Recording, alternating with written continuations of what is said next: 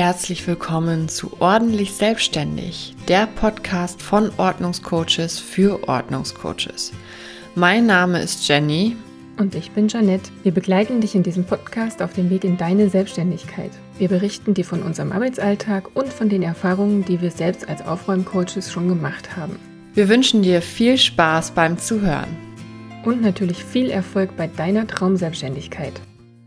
Die Arbeit mit Kunden kann manchmal etwas heikel sein. Gerade wenn man so als Aufräumcoach frisch anfängt, fällt es vielen schwer, sich auf die Bedürfnisse des Kunden einzustellen. Man hat vielleicht vorher erst hauptsächlich nur bei sich zu Hause aufgeräumt und Ordnung geschaffen.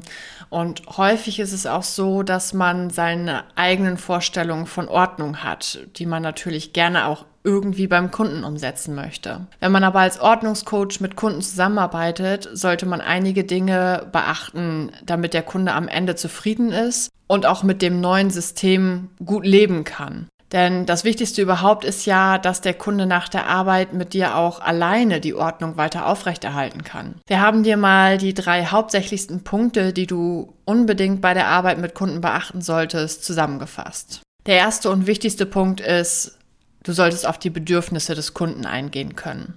Wie vorhin schon erwähnt, sollte der Ordnungsexperte natürlich auf die Bedürfnisse vom Kunden eingehen können. Das was ist damit genau gemeint? Also zum einen ist es ja so, dass man hauptsächlich erstmal nur an sich selbst geübt hat in den meisten Fällen und nur bei sich selber aufgeräumt und Ordnung geschaffen hat. In einigen Fällen hat man vielleicht auch noch bei Familienmitgliedern oder Freunden Ordnung geschaffen, aber so ein realer Kunde ist nochmal eine Nummer anders. Es geht also nicht, dass du dann bei dem Kunden deine Ideale und deine Ideen komplett umsetzt jeder Kunde ist anders, beziehungsweise auch jeder Mensch ist ja anders und so braucht eben auch jeder Mensch sein eigenes Ordnungssystem. Vielleicht funktioniert es für dich zum Beispiel super, dass du all deine Sachen einer Kategorie an einem und demselben Ort gebündelt aufbewahrst. Dein Kunde aber würde damit überhaupt gar nicht zurechtkommen. Das ist jetzt nur mal so ein kleines Beispiel, aber ich denke, du weißt, was ich dir damit sagen möchte. Achte also bei der Arbeit mit Kunden darauf, dass du wirklich auf die Bedürfnisse deines Kunden eingehst. Lerne deinen Kunden kennen.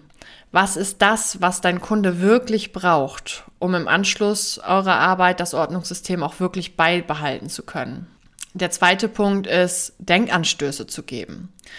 Ausmisten ist für viele Kunden wirklich ein schwerer Punkt sich nicht von Dingen trennen zu können, hat ganz, ganz viele Gründe. Um mal nur einen zu nennen, wären zum Beispiel sentimentale Gründe einer der größten Punkte, warum man sich nicht gut trennen kann. Wichtig ist, dass du den Kunden nicht dazu zwingst, die Dinge auszumisten. Wenn sich der Kunde genötigt fühlt, diese Dinge gehen zu lassen, kann es leicht dazu kommen, dass er im Nachhinein bereut, die Dinge ausgemistet zu haben. Du solltest viel eher dem Kunden Denkanstöße geben. Also, warum sollte er die Dinge gehen lassen? Braucht er die Dinge wirklich? Bring den Kunden dazu, dass er jeden Gegenstand innerlich hinterfragt. Das führt dann im Endeffekt dazu, dass er die Dinge freiwillig ausmistet. Und wenn er die Dinge freiwillig ausgemistet hat, kannst du auch sicher sein, dass er sich eben nicht wieder neue Dinge anschafft oder den ausgemisteten Gegenständen nachtrauert. Der dritte wichtige Punkt ist, achte auf die Lernzone des Kunden. Als Ordnungsexperte hast du die Aufgabe, den Kunden aus seiner Komfortzone zu holen. Also meistens ist der Kunde ja so in seiner Komfortzone gefangen. Deswegen schafft er es ja auch nicht alleine, die Ordnung herzustellen.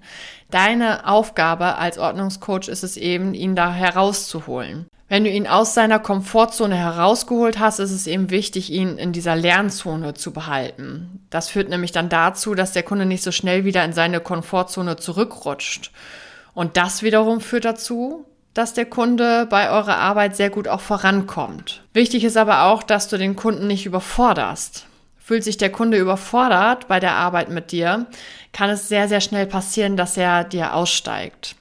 Es ist also wichtig, so ein Mittelmaß zu finden zwischen der Komfortzone des Kunden und dem Zeitpunkt, wo der Kunde schon überfordert wäre. Innerhalb dieses Bereichs ist der Kunde dann in seiner Lernzone und da sollte er auch unbedingt drin bleiben. Wenn du diese drei Punkte bei der Arbeit mit Kunden beachtest, dann bist du schon einen großen Schritt weiter. Wenn du noch mehr Tipps haben möchtest, wie man als Aufräumcoach mit Kunden arbeitet, dann schau doch mal unten in die Beschreibung vom Podcast rein. Da haben wir dir unseren Instagram-Account verlinkt und da findest du ganz, ganz viele Tipps, wie du mit Kunden arbeiten kannst, viele Hinweise zu Glaubenssätze deiner Kunden und so weiter und so fort. Und wenn du noch nicht als Aufräumcoach selbstständig bist, aber total Spaß daran hast, als Aufräumcoach zu arbeiten oder beziehungsweise total viel Spaß an Ordnung hast, dann schau doch mal auf unserer Seite vorbei. Wir zeigen dir nämlich in unserem